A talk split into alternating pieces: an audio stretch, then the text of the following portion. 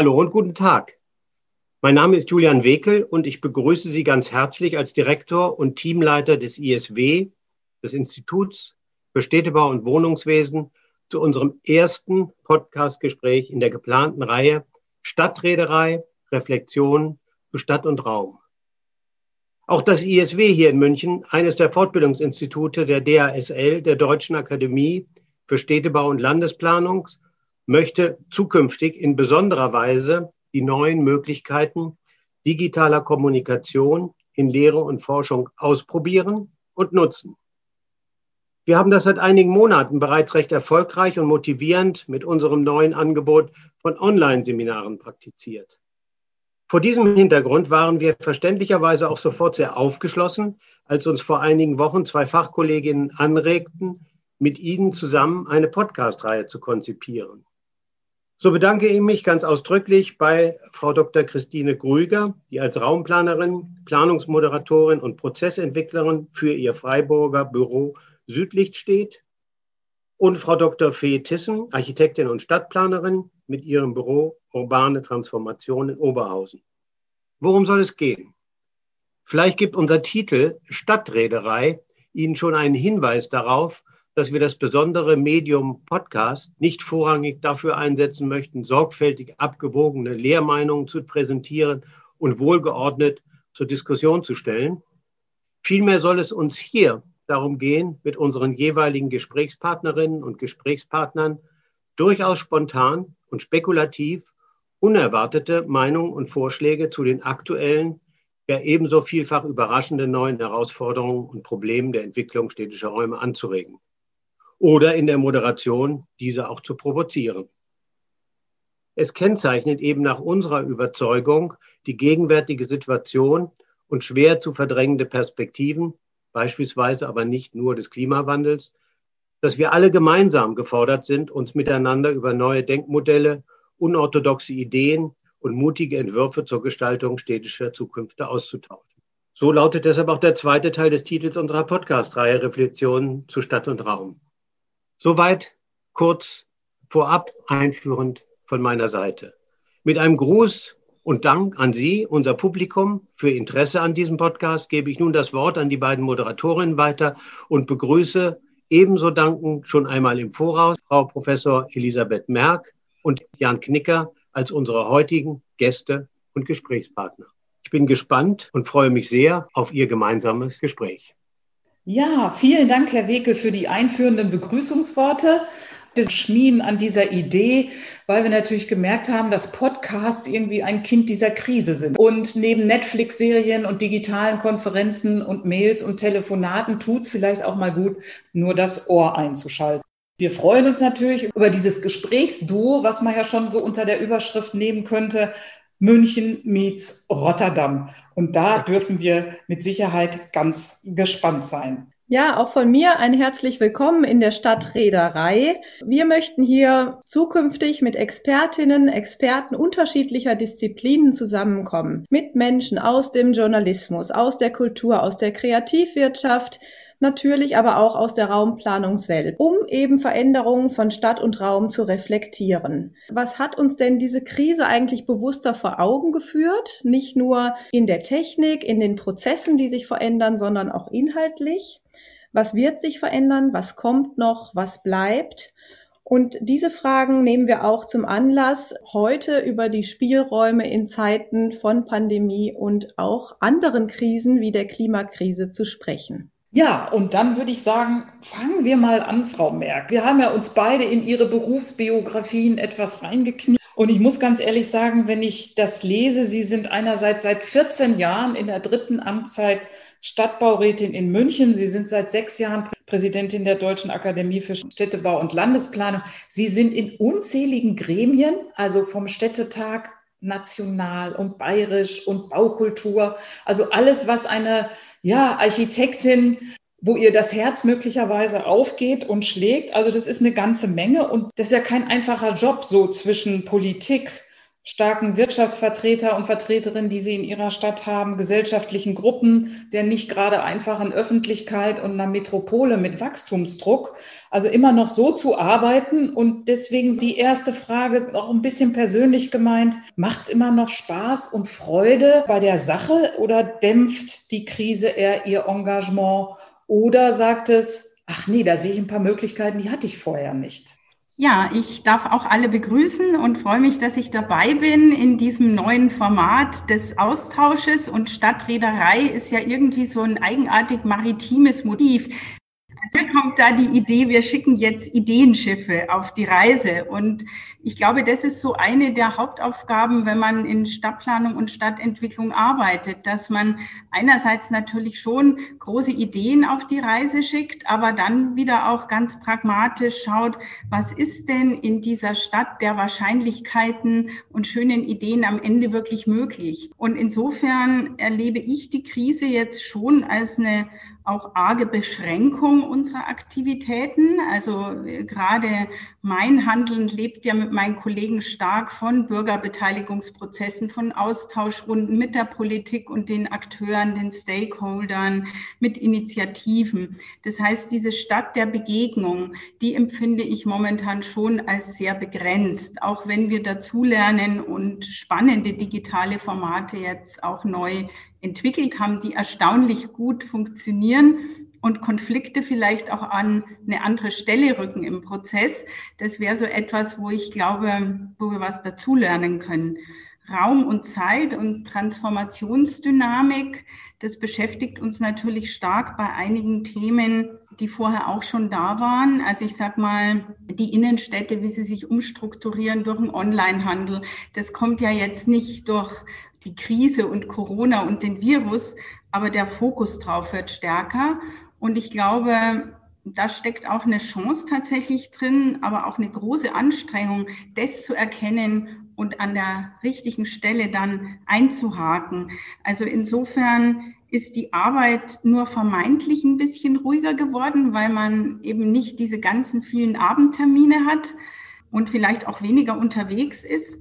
Auf der anderen Seite gibt es auch neue Orte und zwar analog wie virtuell, würde ich jetzt mal sagen, wo es neue Formen auch dann des Austausches gibt. Ich stelle das auch in meinem Stadtviertel fest. Man steht plötzlich an Ecken, da stand man vorher nie, weil man zum Beispiel Schlange stehen muss, kannten wir ja gar nicht. Und an wieder anderen Stellen geht man relativ schnell vorbei, wo man vormals vielleicht gemütlich länger sitzen konnte. Und trotzdem gibt es so eine Choreografie von anderen Bewegungen im Raum. Das finde ich sehr, sehr spannend. Und ich finde, das muss man sich auch anschauen, weil dadurch einige Orte und Situationen aktiviert werden, die wir vorher vielleicht so gar nicht erkannt hätten.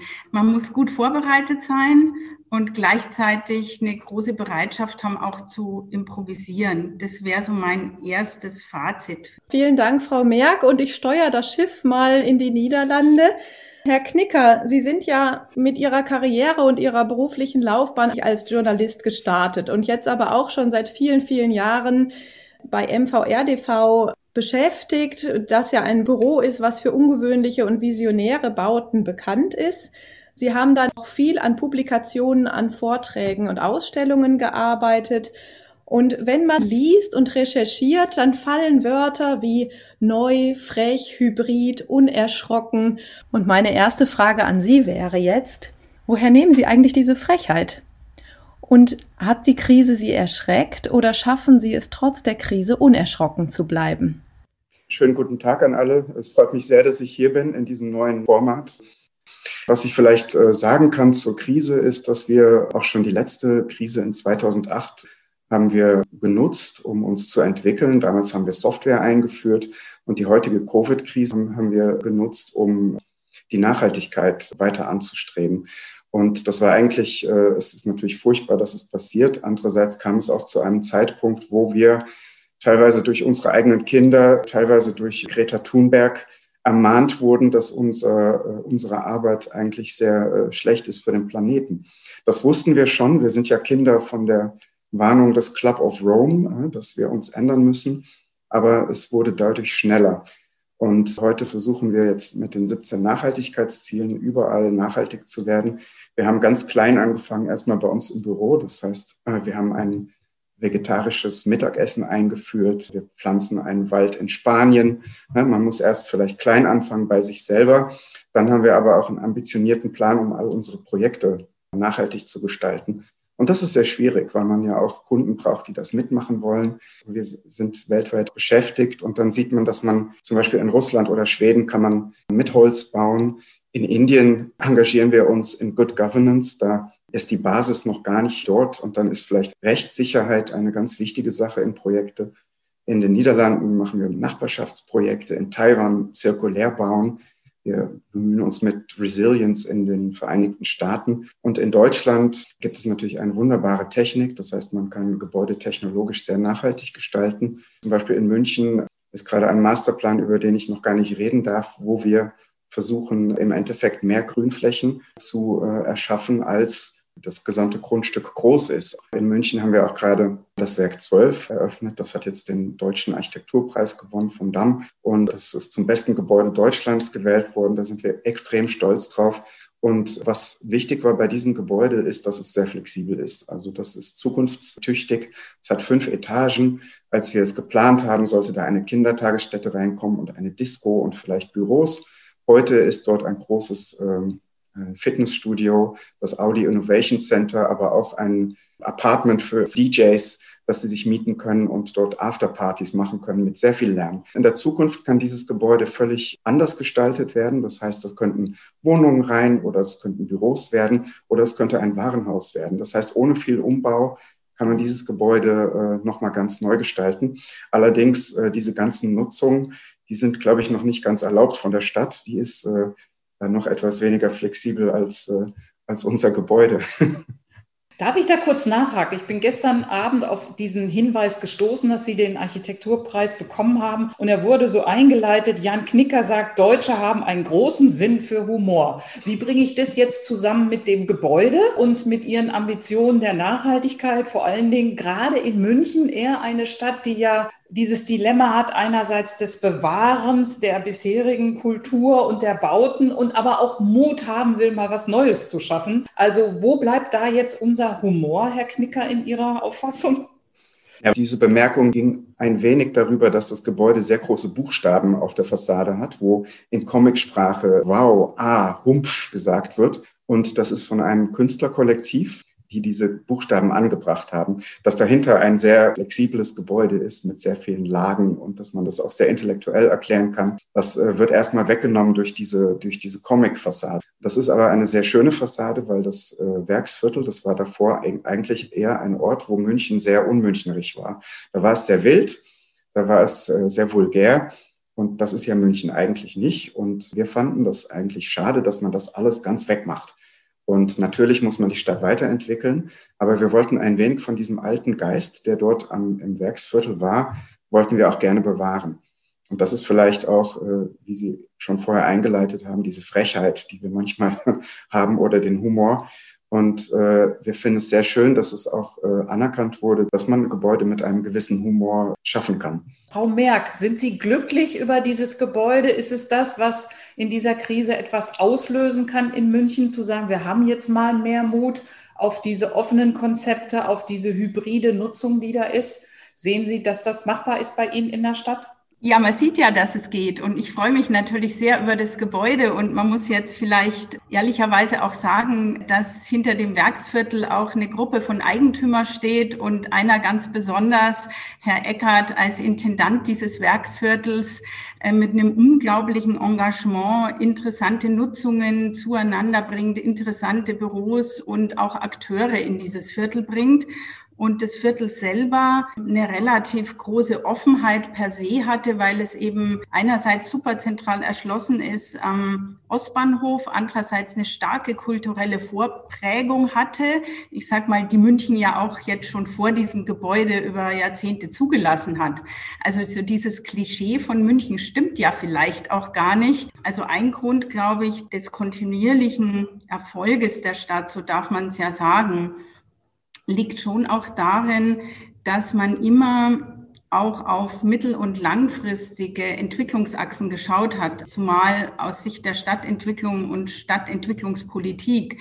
Das heißt, Durchmischung, nicht nur reine Kerngebiete, wenn gerade Gewerbe gut läuft, nicht nur reine Wohngebiete, wenn nur Wohngebiet läuft. Also wir haben ja oft eher antizyklisch entwickelt. Also ich denke, die Offenheit ist schon da, auch eine große Bereitschaft in der Bevölkerung, eine breite Nutzung zuzulassen, aber es braucht immer auch wirklich Menschen, ganz konkrete Persönlichkeiten, die als Architekten, als Entwickler, als Politiker und natürlich auch in meinen Rollen dann für was einstehen. Vielleicht auch mal was übergebraten kriegen, ja, und sagen, ja, für, dafür lasse ich mich auch gerne mal symbolisch verhaften, weil ich überzeugt bin, dass das gut ist. Und das Werksviertel, wenn man das jetzt nochmal abschließend sagen darf, hat ja eine unendlich lange Geschichte.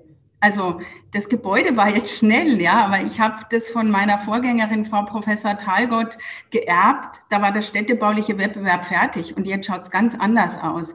Also insofern steht das Werksviertel vielleicht ganz gut dafür, dass man schon erstmal einen Plan braucht. Vielleicht auch durchaus mit klassischen Instrumenten vom Grundsatz her gut aufgesetzt, damit man eine Orientierung hat, auch über den Bestand. Und dann aber eine große Offenheit zu sagen, man lässt Dinge zu und bildet neue Kooperationen, die vorher vielleicht so gar nicht absehbar waren. Also unter diesem Gesichtspunkt ist es, glaube ich, ähm, schon ein ganz gutes Projekt.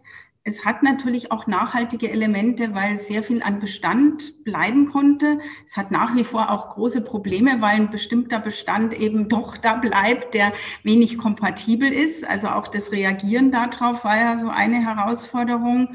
Also ich meine, wenn man über Nachhaltigkeit spricht und auch diese Sustainable Development Goals und CO2-neutrales Bauen oder ich würde jetzt bei uns sogar eher sagen, CO2-neutrales Wachstum verknüpft mit ähm, CO2-neutraler pro, urbaner Produktion, um das mal so richtig zu strapazieren, ja, dann muss man sich sehr viel Mühe geben in einer bestimmten Phase. Rainer Nagel von der Bundesstiftung Baukultur nennt das dann immer die berühmte Phase Null, ja, sich genau anzuschauen, was kann ich denn da draus machen und, und wen kann ich noch gewinnen? Also ich glaube, wir müssen als Stadt, wenn ich jetzt Politik, Administration, aber auch Gesellschaft adressiere, ähm, auch lernen, dass wir Partner und Verbündete von außen dazu holen, weil die einfach mal einen anderen Blick haben und andere Impulse setzen. Also das finde ich das Schöne daran. Wo, Frau Merck, wo, Herr Knicker, sehen Sie denn jetzt in dieser Zeit, die so ein bisschen Ungewöhnliches möglich macht, noch weitere Ideen, mehr in Richtung Nachhaltigkeit möglicherweise in den Städten zu gehen? Ja, was für mich sehr interessant ist mit dieser Covid-Krise, ist eigentlich, dass wir jetzt gemerkt haben, auch vor allem im, im letzten Sommer, dass die, äh, die Stadt einen völlig verkehrten Fokus hat. Und das sind, wie Frau äh, Professor Merck schon gesagt hat, auch äh, Entwicklungen, die es schon natürlich vor der Krise gab, aber die sich wirklich sehr verstärkt haben. Wir haben gemerkt, dass Retail natürlich immer weniger geht. In ganz Deutschland werden, wird über die Karstadt nachgedacht. In den Niederlanden sind die großen Einkaufszentren nicht mehr so gut. Die Kaufhäuser, die funktionieren nicht mehr gut. Und jetzt äh, in Covid haben wir alle gelernt, ja, mit Zoom zu arbeiten. Das heißt, wir müssen nicht mehr unbedingt ins Büro und das wird vermutlich auch bleiben. Das heißt, für die Stadt ist das eine sehr schwierige Sache, aber auch eine sehr interessante. Da wird sehr viel umstrukturiert werden in der Zukunft, wenn wir weniger Einkaufsmöglichkeiten in der Stadt brauchen und weniger Büros. Dann gibt es gleichzeitig eigentlich viel zu viel Platz für Autos und viel zu wenig Platz für Menschen und für Grün. Wir haben das gesehen, auch denke in München vermutlich auch, dass die Parks im Sommer völlig überfüllt waren. In Rotterdam hat man sogar Kreise auf das Gras gesprüht, damit die Leute sich nicht zu nahe kommen. Und das zeigt, dass wir eben in, in der Innenstadt einen anderen Fokus brauchen. Wir müssen da vielleicht wieder mehr wohnen und weniger einkaufen. Wir müssen da mehr Grün haben. Wir müssen die Stadt attraktiver machen. Äh, und wir müssen verhindern, dass die Leute jetzt, äh, wie in den Niederlanden gerade passiert, massal in die Vorstädte ziehen oder aufs platte Land. Zum ersten Mal seit langer Zeit sinken die Preise gerade im Amsterdamer Zentrum. Aber es gibt da auch schöne Entwicklungen. Zum Beispiel in, in Rotterdam gibt es neben unserem Büro eine kleine Einkaufsstraße mit vielen sehr kleinen Geschäften, wo die äh, immer nur zwei oder drei Kunden haben durften, weil die Geschäfte so klein sind. Die Unternehmer haben uns gebeten, um da eine Fußgängerzone draus zu machen und die Parkplätze zu streichen. Das heißt, wir haben da kurz, äh, ganz, ganz kurzfristig haben wir Parks angelegt oder die Parkplätze verändert in äh, Erweiterungsmöglichkeiten für die Geschäfte so dass sie dort also fünf oder sechs Kunden haben konnten. Und das ist ein neues Denken, das wir eigentlich in der ganzen Welt im Moment praktizieren, wo wir das Auto aus der Stadt rausschmeißen, weil eben die Innenstadt gut erreichbar ist. Und da man ja nicht unbedingt mit Autos zusammenleben will, da, da sehen wir manchmal sehr radikale Chancen. In Eindhoven, das ist eine Stadt, die will sich verdichten. Da haben wir eine Verdichtungsstudie gemacht für die Innenstadt wo wir also sehr viel Hochbau erlauben wollen, gleichzeitig aber auch viel mehr Qualität für die äh, Bevölkerung. Das heißt, wir haben dort die Vision skizziert von einem Nationalpark Eindhoven. Das heißt, die Innenstadt soll so grün werden, dass man sie zu, sozusagen zu einem Nationalpark ja, ernennen könnte. Und diese Sachen zusammen, dass man die Stadt jetzt auf eine andere Art und Weise attraktiv machen muss, aber dennoch weiter verdichten. Wir wollen ja nicht, dass äh, die Stadt immer größer wird und immer mehr Verkehr äh, erzeugt. Also da, da sehen wir sehr große äh, Chancen jetzt für die Zeit nach, nach der Pandemie. Dieses Zusammenspiel von Natur und Architektur, das ist ja ein Thema, was Sie schon ganz lange begleitet, was Sie auch als eines der ersten Büros mit Ihrem Expo-Pavillon in Hannover schon mal thematisiert haben und was sich ja auch jetzt in dem Werk 12 in München nochmal widerspiegelt. So wie Sie das beschreiben, auch mit den anfänglichen Ausführungen, sagen Sie ja, man muss bei sich selber anfangen, man muss irgendwie auch kleine Dinge ändern und gleichzeitig haben Sie diese ganz großen Visionen, auch ähm, in, in einzelnen Städten, aber sogar ja eigentlich auch für die Welt und sagen, ja, wir alle müssen uns eigentlich verändern und neben dieser physischen Gestaltung dieser neuen ähm, Welt, sag ich jetzt mal, verändern sich ja auch der Lebensalltag. Was haben Sie da für Visionen, wie dann auch die Menschen in diesen neuen Räumen dann letztendlich leben werden?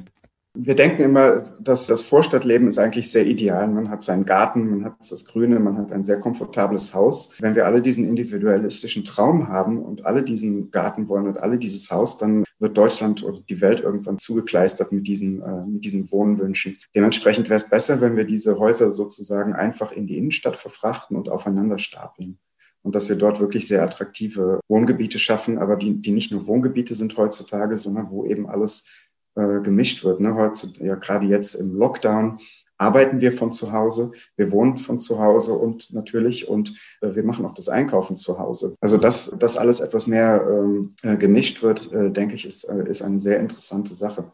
Übrigens, äh, im Werksviertel ist das auch schon ganz gut. Vielleicht nicht so in unserem Gebäude an sich, aber unsere Nachbarn, die haben ein grünes Dach mit Schafen auf dem. Und das ist eine ganz unglaublich tolle Sache. Allein schon, weil man es nicht erwartet. Man kommt da hoch und dann äh, hört man Schafe meckern und denkt erst, was, was läuft hier? Aber also genau diese Orte, dass man, dass man vielleicht ein sehr großes Haus hat, das aber im 13. Stock ist oder im 15. Stock oder so und dann kann man raus und man kann einen Apfel pflücken auf seinem eigenen Apfelbaum. Das ist genau dieses Vorstadtleben, das man dort dann haben kann. Dann nimmt man den Lift runter und dann hat man es nur vielleicht zehn Minuten zum Theater. Also das wäre doch die Stadt, die man laufen kann, und äh, die einen auch glücklich macht. Da frage ich doch gleich mal Frau Merck, wie sie das denn so findet. Ist das wirklich für alle so das Homeoffice nun die Lösung oder verändert nicht auch das Homeoffice? Ne? Jetzt haben wir das Berufliche im Privaten. Wir haben immer auf die Trennung gedrängt. Ähm, wie sehen Sie das so mit dem Homeoffice? Ist das gesellschaftlich oder familiär, wenn ich an einige denke, wirklich so weitertragen, so zukünftig und nachhaltig oder muss man da nicht ein bisschen aufpassen beim Homeoffice? Ja, ich glaube, dass durch diese neue Erfahrung jetzt im Lockdown oder durch diese Corona-Krise manche Dinge, die wir uns ja sehnlichst gewünscht haben, also flexibler arbeiten von den Zeiten, von den Räumen, weniger unsinnig durch die Gegend fahren, mehr Freiheit sozusagen in der Gestaltung auch des Alltages. Das hat sich beschleunigt und das würde ich auch positiv bewerten. Also auch die Rückmeldung jetzt von unseren Mitarbeitern, Mitarbeiterinnen ist an sich durchweg positiv. Dann muss man aber sagen, man braucht eben die Gestaltungsfreiheit auch in die andere Richtung. Und ich denke, Wohnen ist trotz allem was sehr Privates und braucht auch einen Raum, der weiterhin privat sein darf. Insofern denke ich jetzt eigentlich mehr darüber nach, wie man beides neu verknüpfen kann. Also für mich ist die Fragestellung, lernen wir jetzt durch diese Erfahrung neu gemeinsam Räume anders zu definieren? Also vorher fiel ja schon das Stichwort der Dächer. Wir reden viel über Coworking Spaces. Die sind in der Regel meistens ein bisschen am Rand, nicht da, wo wir wohnen. Wir haben aber mit Genossenschaftsprojekten ganz gute Erfahrungen gemacht, dass man sagt, man hat so Gemeinschaftsräume direkt so in dem kleinen Wohnblock oder im Quartier. Also warum nicht Coworking Spaces für Homeoffice, Home nah anbieten mit einer guten Technik und dadurch, sage ich mal, das Wohnzimmer dann doch zu entlasten. Also diesen Wunsch erlebe ich schon auch bei vielen, mit denen ich im Dialog bin weil nicht jeder hat die perfekte technische Ausstattung, nicht jeder hat gerade in so einer Stadt genügend Raum. Aber ich glaube, das könnten wir gut organisieren. Und es gibt ja jetzt mit den Genossenschaften gute Beispiele. Es gibt aber auch erste Hotels, die sich komplett umstrukturieren und sagen, wir sind hier an so einem richtig guten Standort und bieten gute Logistik an. Dann kann man sich vielleicht auch nur mal stundenweise oder tageweise da einloggen. Also so dieser Gedanke, gemeinsame Räume neu zu definieren und auch temporäre Aktionen und Nutzungen zu verknüpfen mit längerfristigen, wenn man dann die Zeitfenster sich anschaut. Also diese Zeitdimension in unserem Geschäft, also in Stadtplanung, Städtebau und Architektur, das erscheint mir jetzt noch mal fast erkennbarer, als wir das vorher hatten in den Zusammenhängen wenn man nochmal bei der Nachhaltigkeit den größeren Bogen schlägt, hat das ja auch was mit global und lokal zu tun, mit diesen Kreislaufwirtschaften, also mit einer ganzen Menge von äh, Themen, die mit diesen Sustainable Development Goals ja auch direkt verknüpft sind. Was kann ich in einem direkten Umfeld auch produzieren? Was sind das für Wertschöpfungsketten, die sich dadurch verändern? Wer kann daran partizipieren? Also Handel und Produktion, wenn wir jetzt sagen, wir haben im Zentrum nicht mehr die klassischen Kaufhäuser, dann haben wir plötzlich vielleicht tatsächlich ähnlich wie in Amsterdam, in München eine leichte Entspannung der Mieten im Zentrum oder in den interessanten Unterzentren. Dann kann ich vielleicht da mal wieder mehr Bildung und Kultur reinbringen. Das passt dann wieder zu einer anderen Form von kleinteiligerer Produktion. Also wir wollen unser Innenstadtentwicklungskonzept fortschreiben und ich habe da mir jetzt so einen Arbeitstitel gegeben, der heißt Manufaktum der Zukunft weil wir rennen ja hier immer in das Manufaktumgeschäft, weil es da die guten alten Dinge noch gibt. Und ich finde, das ist zwar schön, aber wir brauchen vielleicht auch die guten neuen Dinge. Und das wäre für mich das Manufaktum der Zukunft. Und da würden unsere Städte äh, und auch eine dichte Urbanität genügend Spielräume bieten. Vielleicht noch ein Beispiel. Wir haben ja jetzt auch gelernt, die Veranstaltungen finden nicht statt. Bei uns steht der ganze Olympiapark in gewisser Weise leer. Also nicht der Park, aber die Halle, die Bibliotheken sind zu.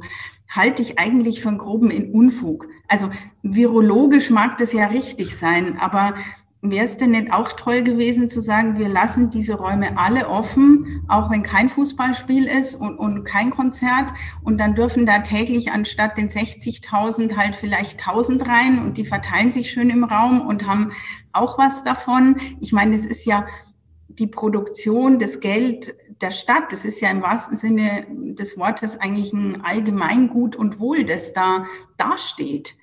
Und insofern, also das mit dem Homeoffice ist schön, aber vielleicht nur so der Anfang eines anderen Denkens. Herr Knicker, wenn Sie sich mal in das Jahr 2040 beamen und einen Blick zurück aus der Zukunft werfen auf das, was sich hier gerade verändert, was sehen Sie dann? Was haben Sie für Bilder im Kopf? Ist es eine rückwärtsgewandte Zukunft? Wollen wir dahin zurück, was wir vorher hatten?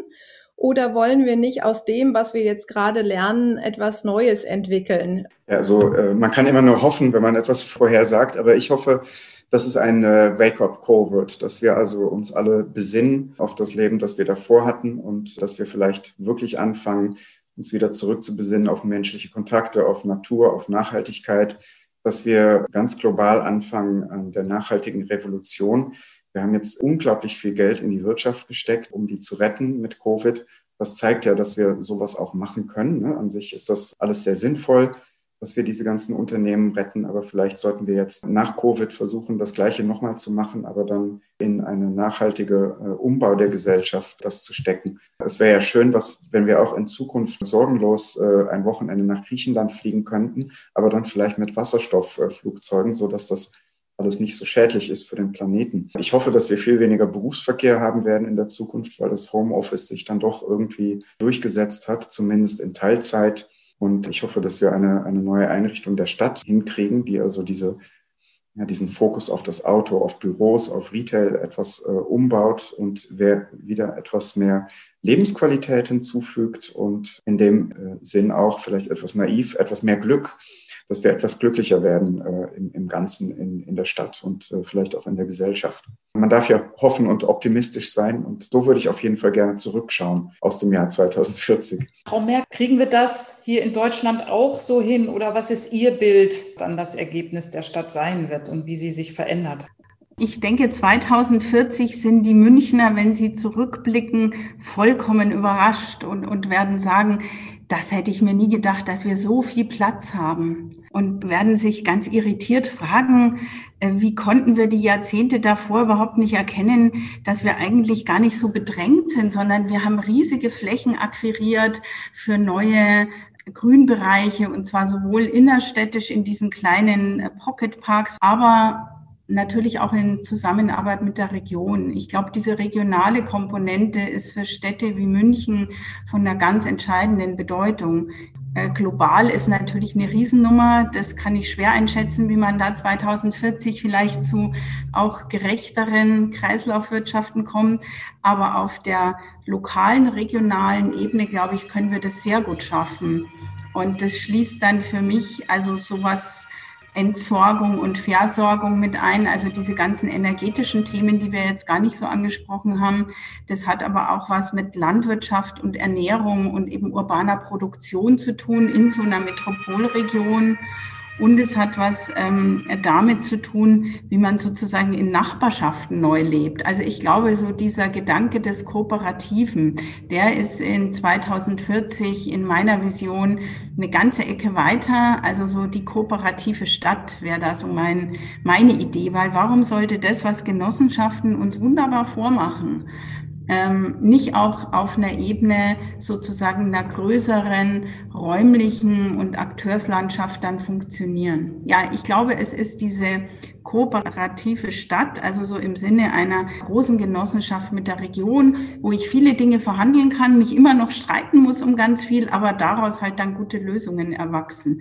Das wäre so meine Vision ist ja ein Stück weit so ein Gegenpol zu dem, was wir gerade feststellen, dass wir uns eigentlich eher individualisieren und unsere bestimmten Lebensstile haben. Das ist natürlich eine große Herausforderung an uns alle, dann auch wirklich uns darauf einzulassen. Und momentan merken wir ja manchmal, dass wir eher an unsere Eigeninteressen denken. Aber das ist wirklich ein sehr wünschenswertes Bild und gefällt mir gut, die kooperative Stadt. Frau Merck, Sie haben vorhin den Zeitaspekt angesprochen, die Zeitdimension. Für mich ist die Frage so, wie wir bisher Planungen angehen mit diesen wahnsinnigen Vorläufen und all diesen Verfahren. Ist das aufgrund dieser Krise eigentlich noch so haltbar und muss man nicht, so wie Sie es auch gerade beschrieben haben, mit den Nutzungen da auch ein Stück weit flexibler werden? Kann man das erreichen mit unseren bisherigen Planungsverfahren? Also ich habe ja da eher so ein Pfeilmodell und ich denke, ähm, dass man auf drei Zeitebenen eigentlich ständig parallel unterwegs sein muss. Da ist für mich schon so ein langer strategischer Pfeil, ja. Ähm, und den schießen wir ja auch manchmal mit unseren Ideen oder auch bürokratischen Verfahren ab und wissen nicht so ganz genau, wo der am Ende landen wird und wer vielleicht der ist, der ihn am Ende fängt. Also ich habe einige tolle Pfeile, die Frau Talgott abgeschossen hat, wie zum Beispiel das Werksviertel. Also da hat sie lange hingewartet und nicht gesehen, wo der Pfeil landet und jetzt ist er da. Das heißt, äh, so ein Gebäude gibt es jetzt äh, relativ kurzfristig, weil man irgendwann mal vorher einen langfristigen Pfeil abgeschossen hat da hängen ja ganz viele Verfahren auch dran. Und dann gibt es den mittelfristigen Zeitfall. Ich glaube, das ist der, den wir am besten kennen. Das sind Masterpläne, Projektpläne, das sind Haushaltsfinanzierungspläne, Bebauungspläne, also so unser klassisches Werk. Das brauchen wir halt einfach zumindest in unserer sage ich mal, Art von Konsensfindung über Demokratie und rechtsstaatlicher Verfasstheit, so muss man ja sagen. Da könnte ich mir zwar einiges auch geschmeidiger vorstellen. Ich finde, man muss da auch dran arbeiten. Aber vom Grundsatz her, wenn wir uns vergleichen mit Ländern, wo es das gar nicht gibt oder in einer sehr eingeschränkten Form, würde ich mal sagen, wenn ich jetzt an die Leipzig Charta denke und auch an so ähm, ja den Green Deal von Frau von der Leyen, also es hat schon auch seine Berechtigung, dass wir so einen Rahmen haben. Und dann gibt es den kurzfristigen Zeitpfeil, wo wir immer noch viel besser werden können und jetzt in der Krise gelernt haben, ja klar, man kann es einfach machen. Also wenn ein Stadtrat und ein Oberbürgermeister sagt, das will er jetzt und das finden sie richtig, dann können wir einfach ein paar Parkplätze wegrasieren und haben da Summer Streets und Schanigärten. Und wenn die sagen, die finden das jetzt richtig, dass die Sicherheitsstufe 15 plus für die städtischen Beschäftigten aufgehoben wird, dann kann man plötzlich im Homeoffice arbeiten. Ja, toll, das wäre ja jetzt ohne das gar nicht gegangen. Also insofern, ich glaube, das sind drei Maßstabsebenen räumlich und sind drei Zeitebenen und unser Geschick besteht darin, da immer wieder so quer zu verknüpfen und zu sagen, geht doch. Ja, das sehe ich auch in unserer Praxis. Wir arbeiten an, an Masterplänen, wo wir genau diese drei Zeiträume auch haben und sofort etwas machen an dem Ort, um den ein Bewusstsein in der Stadt zu geben, dann plant man vielleicht für die ersten fünf bis zehn Jahre ganz, ganz äh, klar, äh, dann weiß man, was dort kommt. Aber da wir oft 20 Jahre oder 30 Jahre in solchen Masterplan-Verfahren sind, muss man die auch sehr flexibel machen am Ende, so dass man eben genau wie, äh, wie im Werksviertel vielleicht nicht genau weiß, welche Pfeile dort fallen, weil wir eben planen für in 30 Jahren und wir nicht genau wissen, was, was dann wichtig ist ökonomisch, vielleicht aber auch ökologisch wissen wir nicht genau, was dann passiert mit der Gesellschaft. Und da muss man dann eine gewisse Freiheit lassen in diesen Projekten. Ich verstehe Sie dann auch so, dass Sie eben sagen, die Projekte müssen flexibel sein, damit sie auch durch ihre Wandelbarkeit und Veränderbarkeit diese Nachhaltigkeit erlauben. Ich meine, gerade jetzt, wo wir dann wirklich viele Büroflächen haben, ich denke auch mal so an Basel, wo noch so hohe Bürobauten gerade aktuell gebaut werden und gleichzeitig wird die Büronutzung überflüssig. Da stellt stellt sich ja schon die Frage, wie schaffen wir das alles umzunutzen? Womit füllen wir denn auch diese vielen Räume, die uns zur Verfügung stehen? Vielleicht brauchen wir nicht mehr für fünf Tage die Woche die Büros und können wir da äh, etwas äh, anders umgehen mit dem Raum. Da hatte Frau Merck ja schon auf einige Sachen hingewiesen, was so die urbane Produktion in der Innenstadt betrifft. Und sehr wahrscheinlich sind die Warenhäuser bald der nächste Punkt, wo MVRDV sagt, okay, da bringen wir auch noch was Hybrides rein, so viel Fläche und wir wollen es umnutzen mitten in der Stadt. Wenn wir äh, Universitäten draus machen, das wäre doch toll. Einfach die Unis, die Unis in die Karstädte rein. Dann haben wir die gleich in der Innenstadt, da ist es schön belebt. Da sind die nicht in irgendwelchen furchtbaren Campus außerhalb der Stadt zusammengefärcht, sondern bringen eben das Leben in die Innenstadt. Ich hätte gerne noch einen Satz gesagt. Und wir sind ja sozusagen die Deutsche Akademie für Städtebau und Landesplanung mit dem Institut und dem ersten Podcast aller Zeiten. Deswegen würde ich gerne eine Hommage an unseren großen Vorsitzenden Gerd Albers äh, äh hier senden, der mal gesagt hat, sinngemäß immer so viel festlegen wie nötig in der Stadtplanung und Stadtentwicklung und immer so viel offen halten wie nur irgendwie möglich. Und ich nehme mal an, das hat er vor einem halben Jahrhundert gesagt und es passt immer noch. Ähm, ich finde, das gibt doch auch Mut. Ich fand es sehr schön, dass Sie mal so einfach ein paar Ideen, vielleicht auch für andere, die zugehört haben, äh, sagen können, okay, da sind wir jetzt in der Kurzfristphase und wir schießen mal den Pfeil ab und machen einfach. Den Bürgersteig, der jetzt zur Warteschlange genutzt wird und zum Treffen und so, kann man ja vielleicht auch noch ein bisschen hübscher gestalten und in die Zukunft tragen. Ich möchte mich auf jeden Fall ganz herzlich bedanken. Hat Spaß gemacht. Herrn Knicker wünsche ich ganz viel Erfolg. Weiterhin, ich, Sie haben jetzt ein Büro in Berlin, also werden Sie sich ja über Deutschland möglicherweise auch nochmal weiter äh, tummeln. Ich weiß, Sie waren in Karlsruhe mit einem Riesenentwurf dabei, aber wer weiß, vielleicht kommen Ihre puren Konzepte noch mehr nach Deutschland. Ich hoffe auch, dass wir uns äh, demnächst treffen auf dem Gärtnerplatz mit einer Flasche Bier in der Hand und richtig schön München erleben, weil das vermisse ich unglaublich, dass wir wieder solche Sachen in der Stadt machen. Ja, das stimmt. Das sehe ich auch so. Ja, vielen Dank. Das war sehr inspirierend. Ich bin jetzt wieder super motiviert und hier in die Schlacht mit meinem Köcher voller Pfeile. Einer Zuhörer darf ich auch sagen, es war sehr spannend. Man hätte sich viel mitschreiben und mitdenken können und äh, ein wunderbarer Auftakt für unsere Reihe. Herzlichen Dank an alle vier. Wir bedanken uns ganz herzlich an dieser Stelle bei Ihnen, Frau Merck, und bei Ihnen, Herr Knicker, für diese wirklich spannende Diskussion. Und diese Diskussion, in der schon so tolle Hinweise kamen auf das Thema Nachhaltigkeit, auf das Thema wir brauchen mehr Grün und dem wollen wir uns auch in Zukunft noch widmen.